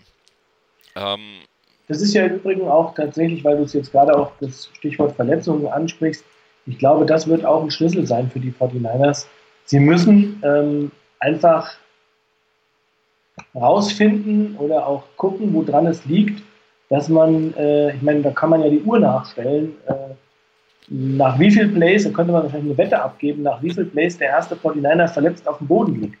Also ähm, das ist wirklich Wahnsinn. Und klar kann man sagen, schwere Verletzungen, da ist viel Pech dabei, aber die 49ers haben auch wahnsinnig viele muskuläre Verletzungen. Äh, Situationen, wo man gesagt, naja gut, jetzt äh, sah eigentlich gar nicht so schlimm aus und trotzdem ist der Spieler verletzt und äh, hat dann irgendwo eine, eine Muskelzerrung, Muskelriss, Muskelfaserriss oder was auch immer und fällt für eine gewisse Zeit lang aus. Ähm, da muss man sich ja auch fragen, das hatten die 49ers schon mal Stimmt da möglicherweise auch irgendwas in der Vorbereitung nicht? Stimmt da was im, im Umgang mit der Belastungssteuerung äh, bei, so, bei so einer Geschichte nicht? Oder sind die äh, Spieler nicht, ähm, was so die Strength and Conditioning angeht, nicht auf dem absolut äh, höchsten Level? Weil ich glaube, ähm, das ist schon auffällig, dass wieder in der Saison extrem viele Verletzte bei den ja, sicherlich ein, Thema, das wir im Auge behalten müssen. Andere Frage, die war dann von Flames 1848 noch. Äh, wie kann eine ausrechenbare Offense mit OBJ und Barclay als Highlights unser Team schlagen? Ähm, Beispiel erste, erster Touchdown. OBJ steht allein frei in der Endzone und drei Defender decken den Raum. Ähm, wenn ich da ausnahmsweise mal als erster antworten kann drauf, ähm, ganz einfach, die sind gut die sind ganz einfach gut. Und gerade bei diesem Touchdown, als OBJ da, da frei wenn du da äh, eine Zonenverteidigung in der Endzone spielst, dann war halt OBJ, guckt euch das Play nochmal an, der hat genau die Schnittstelle, genau diesen Softspot zwischen den Zonen gefunden und dann war auch noch der Pass wirklich verflixt gut. Also da hat auch Eli Manning einen gescheiten Pass geworfen. Also da kam das schlicht und ergreifend zusammen, dass der Gegner einfach auf den Skills-Positionen richtig gut besetzt ist. Ich meine, es ist ja nicht nur OBJ und es ist nicht nur Barclay. Auch ein Manning ist sie zwar diese Saison sicherlich nicht ganz so toll und er ist mit Sicherheit über seinen Zenit hinaus und wie viele Jahre er noch halbwegs vernünftig spielen kann, muss man sehen. Aber er kann halt manches Mal doch noch was Gescheites hinkriegen. Und dann hast du neben OBJ und, und äh, Barclay natürlich auch noch einen Sterling Shepard, siehe letzter Touchdown. Du hast einen, einen sehr guten Tight End. Evan Ingram. Genau, du hast Evan Ingram als Tight End. Naja, da hast du aber schon vier Passstationen plus ein, ein Running Back, der auch aus dem Backfield kommen kann, Ball fangen kann. Das ist nicht so einfach. Und wenn du dann mit, mit teilweise Zweitbesetzung oder gar Drittbesetzung in der Defense agierst, dann passiert das halt auch mal, dass der Gegner dann die Softspots findet. Ähm, deshalb geht wieder zurück auf das, was ich anfangs gesagt habe. Ähm, Eli Manning ähm, ist jetzt nicht so, dass er sagt, man wundert sich, dass er den Ball werfen kann. Also das, was Manning schon immer, äh, was ihn immer schon ausgezeichnet hat, wenn er Zeit hat, dann trifft er auch äh, seine Ziele. Und das war früher vielleicht sogar noch ausgeprägter. Ähm, also hat sich ein bisschen vielleicht insgesamt seine Gesamtleistung nach, nach, äh, in, in, den Negativbereich verschoben.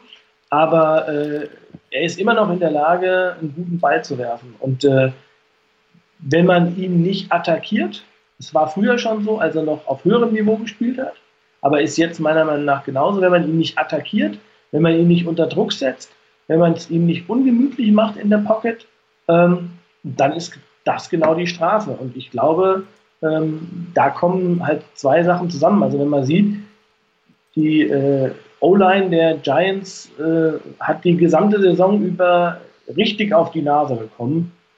Aber ausgerechnet gegen die 49ers schaffen sie es, mit einem Sack davon zu kommen. Und auch äh, kaum Druck auf den Quarterback. Und das spricht Bände. Also das ist einfach, ich glaube, das hat dann dazu geführt, äh, wenn man dann nicht das Risiko geht, wenn man mit den vier Leuten vorne keinen Druck ausüben kann und äh, man blitzt dann nicht, dann ist das einfach die Quittung, die man bekommt. Also deshalb will ich sagen, äh, warum kann eine so ausrechenbare äh, Offense uns schlagen? Na gut, weil unsere Defense möglicherweise in den entscheidenden Positionen nicht gut genug besetzt ist und äh, dann möglicherweise auch der Defensive Coordinator einfach hier zu konservativ, konservativ agiert hat und mit zu wenig Risiko. Eine wunderbare Überleitung, denn es gibt noch eine Frage von, von Snoopy zu dem Thema, ob die Personalie Robert Sala ein Thema ist. Ich denke, es geht darum, ähm, Salah durch, durch jemand anderen zu ersetzen. Ähm, aus meiner Sicht, ähm, wenn ich mich da auch mal wieder vordrängeln darf, aus meiner Sicht, es wird keinen Wechsel in dieser Saison geben. Ich glaube auch nicht, dass es zwingend einen Wechsel nach der Saison geben wird. Ähm, ich glaube, Chris Biederman war das bei, beim Sacramento Bee. Der hatte da geschrieben, ähm, ja, äh, Salah ist jemand, der für genau dieses Defense-System steht, was auch Shanahan gerne haben möchte. Der will dieses Schema haben mit der 4-3 in dieser Form, wie sie da gespielt wird. Er hat Vertrauen in Salah und ähm, man muss auch vielleicht mal bedenken, gerade vorhin hatten wir es von den letzten fünf Spielen der letzten Saison. In der Phase war die Defense der Niners auf Platz 5 in der NFL. Die Niners sind, was, äh, ich muss jetzt gerade mal nachgucken, nee, auf Platz 7 in der NFL, Entschuldigung. Ähm, ansonsten gibt es, Moment, irgendwo hatte ich das sogar mal. Ähm, wo ist es denn? Da ist es. Die Niners stehen zum Beispiel ähm, in, der, in der Defense. Ähm, ne? ja. In der Defense. Was Yards per Game angeht, na, ich wollte Total haben. Ähm, was Yards per Game angeht, stehen die Niners auf Platz 10 in der Liga. Und ähm, Passing Yards per Game steht auch noch ganz okay, ist auch noch gut. Rushing Yards, das ist alles halbwegs okay. Bei den Points per Game, da stehen die Niners ein bisschen weiter unten, da stehen sie an 27. Ähm, hängt natürlich auch, denke ich, mit einigen Sachen zusammen, dass die, die Gegner sehr häufig ein relativ kurzes Feld haben und damit natürlich auch nicht so viele Yards machen müssen. Aber dann hast du natürlich auch relativ schnell die Situation, dass du relativ viele Punkte angibst. Es gibt eine andere Statistik, da geht es um die, ähm, um die Yards per Game, äh, per Play. Und bei den Yards pro Play, und das ist dann natürlich schon ein Stück weit bereinigt, um das, dass mal mehr, mal schlechtere Feldposition hast, das sind die Niners das zwölfbeste Team oder beziehungsweise sind genauso weit wie, wie die Cardinals. Das heißt, sie lassen 5,4 Yards pro Play zu. Da gibt es andere wie, wie die Raiders zum Beispiel oder auch die Falcons mit 6,5 oder 6,7, die deutlich mehr zulassen letztendlich. Also es gibt einige Kategorien, in denen die Niners in der Defense gar nicht so schlecht sind. Ähm, und ich glaube, das wird auch gerne an der Stelle vergessen, wenn du dann noch berücksichtigst, dass auf einigen Positionen ganz einfach nicht die Starter, nicht die eingeplanten Starter da sind. Und dann teilweise eben auch die, die du eingeplant hattest als Starter im Moment ihre Form nicht bringen. Da kann man natürlich drüber reden, wo das herkommt letztendlich. Haben wir ja vorhin auch schon mal gemacht. Wenn du das berücksichtigst, dann ist der Teil gar nicht so verkehrt. Wo die Niners halt wirklich schwach sind, das ist einfach so, das sind die Takeaways. Die Niners haben in dieser Saison genau ihr, mit ihrer Defense fünfmal dem Gegner den Ball abgenommen. Das ist Minusrekord in der NFL. So schlecht war es kein anderes Team. Und das fehlt und, was du eben auch angesprochen hast, der Pass Rush fehlt. Da fehlen teilweise noch die Spieler dafür. Ob das immer nur eine, eine, eine Schemafrage ist, wenn du keine, keine, keine Turnovers kreierst, ob das falsch gecoacht wird, um auf Turnover zu gehen, das weiß ich nicht. Ähm, das ist, glaube ich, eine sehr komplexe Frage. Kann man nur mitkriegen, wenn man da wirklich auch im Coaching, äh, im, im, im Training mit dabei wäre und in den Meetings. Aber generell, ich glaube persönlich, um auf das Thema Salah zurückzukommen, ich glaube persönlich, während dieser Saison wird da ganz sicher nichts passieren. Zur neuen Saison wird vermutlich auch nichts passieren, es sei denn, ähm, ich weiß nicht, wer das geschrieben hat. Ich glaube, Tim Kawakami hatte das irgendwann mal anfangs der Woche geschrieben, nach dem Monday Night Game. Der hat gemeint, also was da vielleicht die Meinung ändern könnte, wäre, wenn jemand auf den Markt kommen würde, wenn also ein Defensive Coordinator da wäre, der dieses System auch spielen lässt oder schon hat spielen lassen, sich darin auch auskennt und mehr Erfahrung hat. Das wäre so der Punkt, wo man dann sagen könnte, okay, da könnte sein, dass, die, dass eben Shanahan und Lynch sagen, wir wollen unser Team auf allen Positionen verbessern. Warum nicht auch auf der Position? Und das wäre so eine Situation, wo ich mir vorstellen könnte, dass es einen Wechsel gibt. Ansonsten glaube ich eher nicht, dass es da einen Wechsel geben wird. Ja, also hast es ja gesagt, ich sehe das ähnlich. Also ich glaube, ähm, in der Saison ist völlig utopisch. Also wer soll, wer soll es übernehmen? Was bringt es? Also was hat man davon? Ähm, das ist Quatsch meiner Meinung nach. Und äh, vor allen Dingen begibt man sich in, in eine äh, Situation, dass man dann weiß, ich brauche unbedingt zur nächsten Saison einen neuen Koordinator. Und äh, genau das ist der Punkt, was du am Ende gesagt hast. Ich muss ja gucken, was ist denn verfügbar? Wer ist denn da? Also, was habe ich denn für Optionen? Äh, und ich schmeiß nicht einfach jemanden raus, auch wenn das die Fans vielleicht gerne hätten. Und äh, da sind irgendwie, klar, da ist man wütend auf äh, Spielergebnisse.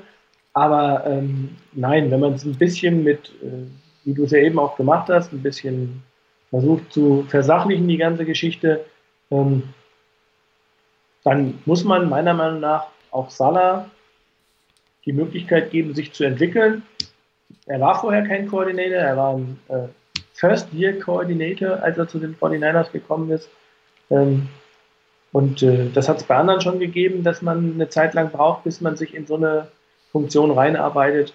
Und ich glaube, wenn es nicht wirklich ist, dass jetzt der Überflieger äh, verfügbar wäre äh, für die 49ers, den vielleicht Shanahan und Lynch schon die ganze Zeit haben wollten, aber nicht bekommen haben, wie damals war ja die Diskussion um Vic Fangio, ob er vielleicht äh, zurückkommen würde unter oder welchen Bedingungen und ob ihn die Bears ziehen lassen.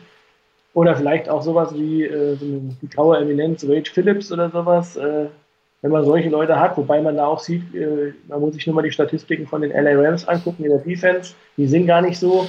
Wenn da die Offense nicht jedes Mal 40, 50 Punkte machen würde, wird das auch anders aussehen. Aber ich glaube, davon hängt es ab, wer ist verfügbar. Und ähm, das ist, glaube ich, so ein Punkt. Der eine oder andere hat, ich habe schon mal gelesen, äh, die, die, die Jets äh, ja schon so ein bisschen angezählt, äh, Todd Bowles. Ähm, aber ich weiß nicht, also ich glaube, gerade so ein Team wie die 49ers im Aufbau, die würden auch äh, gut daran tun, wenn sie versuchen würden, Kontinuität in den Laden reinzubekommen und nicht äh, ja. permanent äh, wechseln, weil ich glaube, das ist gerade auch für die Entwicklung von jungen Spielern nicht das Beste. Denke ich auch. Also wenn da nicht irgendwas Gravierendes ist oder wirklich halt, wie eben schon gesagt, jemand auf den Markt kommt, wo du sagst, ey, das ist echt ein Upgrade, ähm, dann wird sich da, glaube ich, auch nichts tun. Da werden die Niners dann ähm, auf dem oder bei Robert Sala bleiben. Müssen wir uns halt mit abfinden letztendlich. Ich glaube, was man auch nicht ganz vergessen darf, auch was, was ich gerade heute noch gelesen hatte, ähm, es passieren einfach auch mehr Punkte als vor 15, 16, 17 Jahren. Das heißt, es gibt, ich habe gerade eben gesehen, noch mal, gerade noch mal nachgeguckt, das sind fast acht Punkte mehr pro Spiel wie im Jahr 2000 die jetzt passieren. Also da passiert einfach auch mehr. Und es gab zum Beispiel im Jahr 2000 in der Saison zwölf Teams, die im Schnitt weniger als 20 Punkte zugelassen haben. Im Moment sind wir diese Saison bei gerade mal fünf Teams, die weniger als 20 Punkte zulassen. Also es ist eine, eine Liga, die sich mehr und mehr Richtung Offense entwickelt hat. Das heißt, wir müssen auch damit leben ein Stück weit, dass in der Defense einfach mehr passiert und dass du da mehr Yards abgibst, mehr Punkte abgibst. Äh, klar, soll jetzt nicht heißen, ist egal wie viel. Es ist schon klar. Aber ähm, auch da gehört vielleicht dazu, wenn du dann wieder eine Offense hast, die ihrerseits mehr Punkte produziert, dann würdest du vielleicht auch ein bisschen nachsichtiger gegenüber der Defense sein.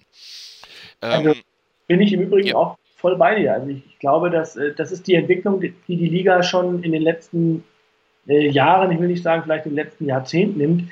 Man entwickelt sich hin zu einer Passing League. Mhm. Äh, man äh, sieht ja, muss nur mal auf die Statistiken der Running Backs gucken, die da sind. Äh, wenn man guckt, mit welchen Yards die Running Backs äh, in der Liga im Moment oben stehen und wie viele das sind und in welche Richtung das geht. Ähm, und äh, also das ist ganz klar. Und deshalb auch zu dem Thema Takeaways, was du eben gesagt hast, Turnovers. Ähm, die 49ers haben genau auf den beiden Skill-Positionen, die man dafür benötigt, nämlich Pass Rush und Cornerback, äh, glaube ich, die größten Needs in der Defense. Ja. Und äh, das größte Verbesserungspotenzial. Und ich glaube, das ist dann ein Punkt, äh, der dann auch dazu führt, dass im Zweifel äh, auch die Defense, wenn sie vielleicht auch manchmal auf dem Feld steht und gar nicht insgesamt so schlecht aussieht und die Statistiken vielleicht auch gar nicht so schlecht aussehen, trotzdem äh, genau das Gegenteil ist von der Fangio-Defense, die man damals gesehen hat. Bend but don't break. Die haben Yards abgegeben ohne Ende, aber im Zweifel auf den letzten fünf oder zehn Yards war die Tür zu. Und äh, dann hat man den Gegner beim Feed Goal gehalten und ich glaube, das passiert halt leider zu selten. Ja. Also Schauen wir. Ähm, gut, wir sind zeitmäßig schon relativ weit fortgeschritten. Ich möchte aber ein paar Fragen noch haben. Äh, die würde ich gerne noch, noch durchgehen, dass wir hier nicht irgendwas unter den Tisch fallen lassen. Äh, mit der Bitte um kurze Antwort. Ähm, erstmal die Frage von Flames 1848 zu, ähm, zu Morris, zu Alfred Morris. Nach gutem Saisonstart kaum noch Durchsetzungsvermögen. Woran liegt's?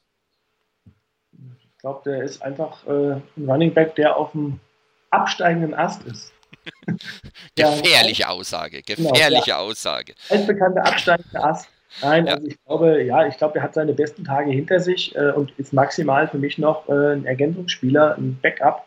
Und äh, er muss jetzt relativ häufiger ran, äh, jetzt auch noch, wo Mostert raus ist. Äh, und äh, ja, ich glaube, dass da kommt er einfach an seine Grenzen. Also ich glaube auch, dass das ein Bereich ist, wo man nächstes Jahr vielleicht äh, eher mal jemand anders noch ausprobiert.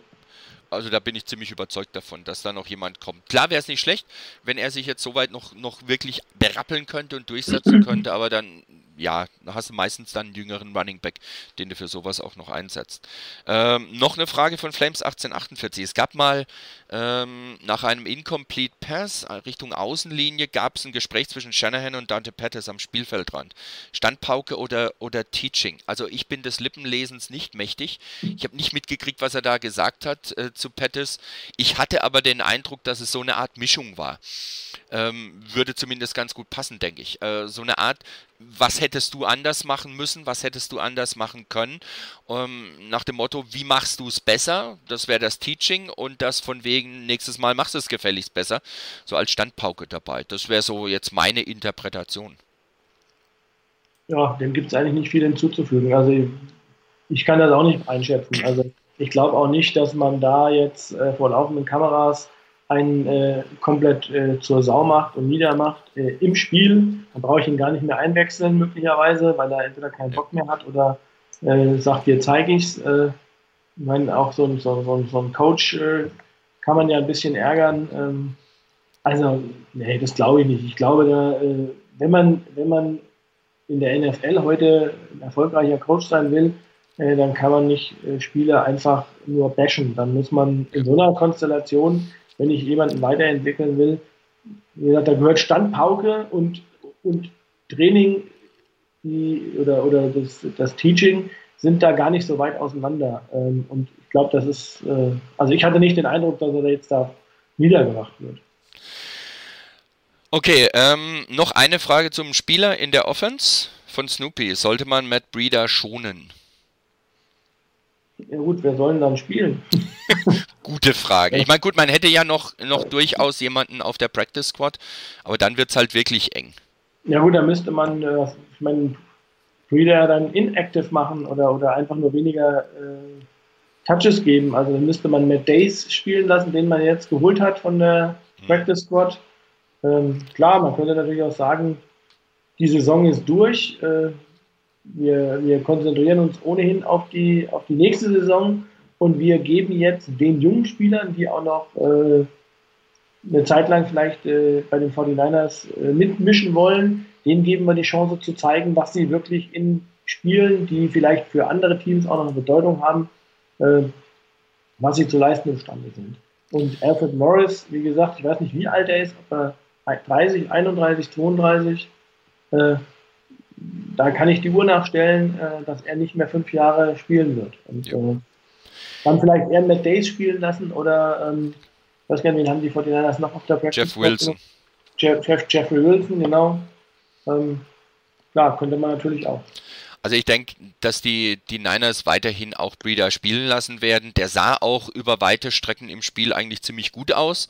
Ähm, da hat es anscheinend auch geholfen, dass ein paar Tage mehr Pause dazwischen waren. Jetzt kommt die Bye Week, da hat er nochmal ein paar Tage mehr. Ähm, also von daher, ich denke, dass die, die Niners Breeder weiterhin spielen lassen werden, auch nicht so viel schonen werden.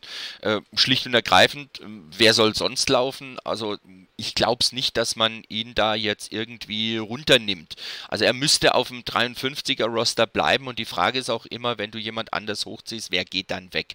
Äh, muss man natürlich auch beantworten. Und ich denke, dass die Niners hier auch ähm, durchaus noch das Ziel haben, vielleicht doch das eine oder andere Spiel zu gewinnen und nicht nur die Spieler auszuprobieren für die nächste Saison. Und da wäre ein Matt Breeder durchaus ganz sinnvoll.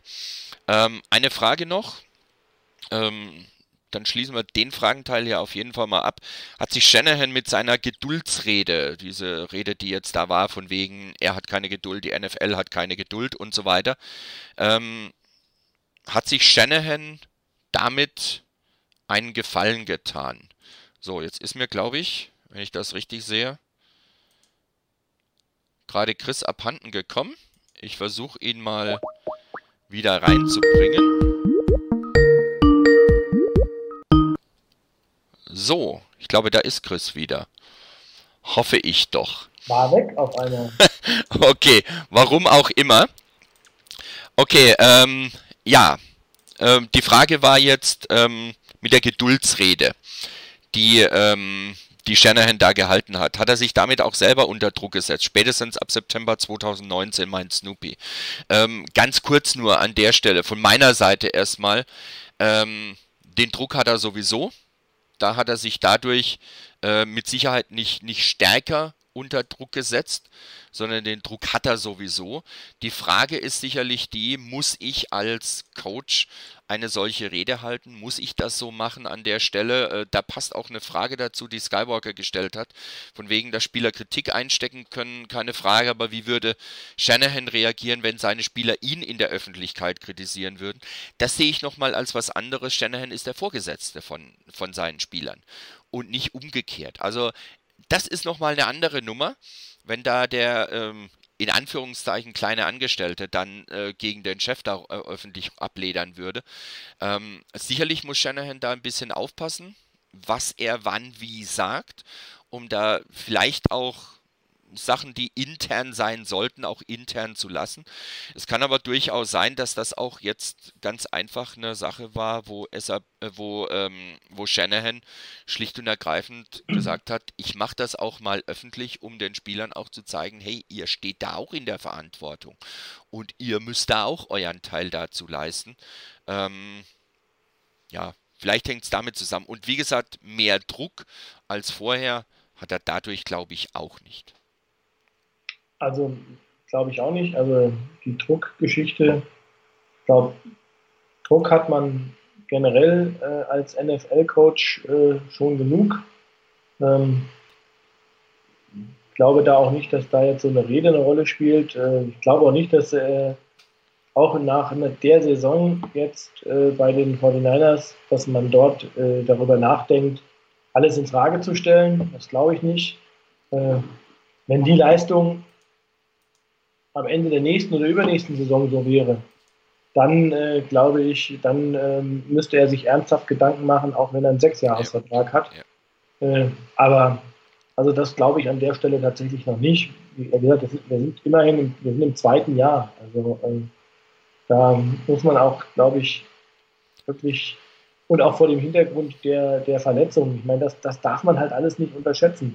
Wenn man das kombiniert mit der Aussage, dass der zweite Anzug nicht so gut ist und ähm, man ja im Prinzip jetzt an vielen Positionen gerade permanent mit dem zweiten Anzug spielen muss, ähm, dann glaube ich, ist es vielleicht also keine Drucksituation, die anders ist als normal für einen NFL-Coach. Aber ich glaube schon, dass er vielleicht auch den Druck auf die Spieler so ein bisschen auch natürlich mehr anziehen will, vielleicht. Ähm, vielleicht, das ist das, weswegen wir als Fans ja es ganz schwer haben. Wir sind nie im täglichen Geschehen dabei. Wir wissen nicht, wie man mit den Spiel, wie er mit den Spielern umgeht. Äh, vielleicht hat er eine etwas längere Leine gehabt und äh, muss jetzt den einen oder anderen, dem er die längere Leine gelassen hat, mal ein bisschen die Hammelbeine langziehen und mal ein bisschen anziehen und einfach vielleicht ein bisschen mehr Druck ausüben, wenn es mit äh, Zuckerbrot nicht so gut funktioniert hat. Da muss man halt vielleicht mal an, an mancher Stelle äh, die Peitsche auspacken und mal ein bisschen, bisschen härter die ganze Sache an. Den haben wir ja eben auch spekuliert, vielleicht auch bei Witherspoon oder wie auch immer. Also das ist das, wo wir tatsächlich einfach äh, das Auditorium sind und nur wie im Circus Maximus von außen drauf gucken auf die Gladiatoren, aber nicht wissen, was die wirklich treiben es kann durchaus sein, dass auch diese, diese Geschichte mit, mit dieser Pressekonferenz oder mit dieser Aussage von Shanahan ein Stück weit auch mit dem zu tun hat, was er so gesagt hat, in Richtung der nächsten Spiele, um zu sehen, wer ist eigentlich nächstes Jahr im Team. Vielleicht geht es auch darum, wer mit diesem vielleicht zusätzlichen Druck, mit der geschwungenen Peitsche auch noch umgehen kann und wie die Spieler darauf reagieren. Kann durchaus sein, also ich möchte es nicht ganz ausschließen. Gut, eigentlich hatte ich noch ein Thema, aber weil die Niners in eine Bye-Week gehen, ähm, geben wir das einfach an die Crew, an die Webradio-Crew weiter, die nächste Woche dran ist. Da ist ja immer noch Bye-Week. Ähm, da kann man das sicherlich noch auf, aufgreifen. Wenn ihr wissen wollt, welches Thema das ist und welche Frage das ist, müsst ihr einfach nächste Woche wieder einschalten. Ich glaube, an der Stelle machen wir für heute mit unserer Sendung mit Nummer 180 mal Schluss. Ich sage Dankeschön, Chris, dass du dabei warst. Sehr gerne, wie immer, viel Spaß gemacht bedanke mich bei allen, die zugehört und zugeschaut haben oder das Ganze noch als Konserve dann angucken und anhören. Übrigens, wir sind auch dabei, dass wir diese Sendung jeweils als Audiostream auf 49ersfanzone.net hochladen, wie ihr es vorher mit den Radiosendungen gewohnt seid oder gewohnt wart. Ähm, kann ein bisschen dauern, wird aber auch da hochgeladen. Also wer sich das Ganze zum Beispiel beim Autofahren nicht angucken möchte, sondern nur anhören möchte, einfach ein bisschen warten. Ich hoffe, dass es in ein, zwei, drei Tagen der Fall sein wird, spätestens. Dann habt ihr das auch bei uns auf dem Board. Damit sage ich danke fürs Zuschauen, fürs Zuhören. Dir nochmal Dankeschön fürs Dabeisein, Chris. Und ansonsten tschüss, bis nächste Mal.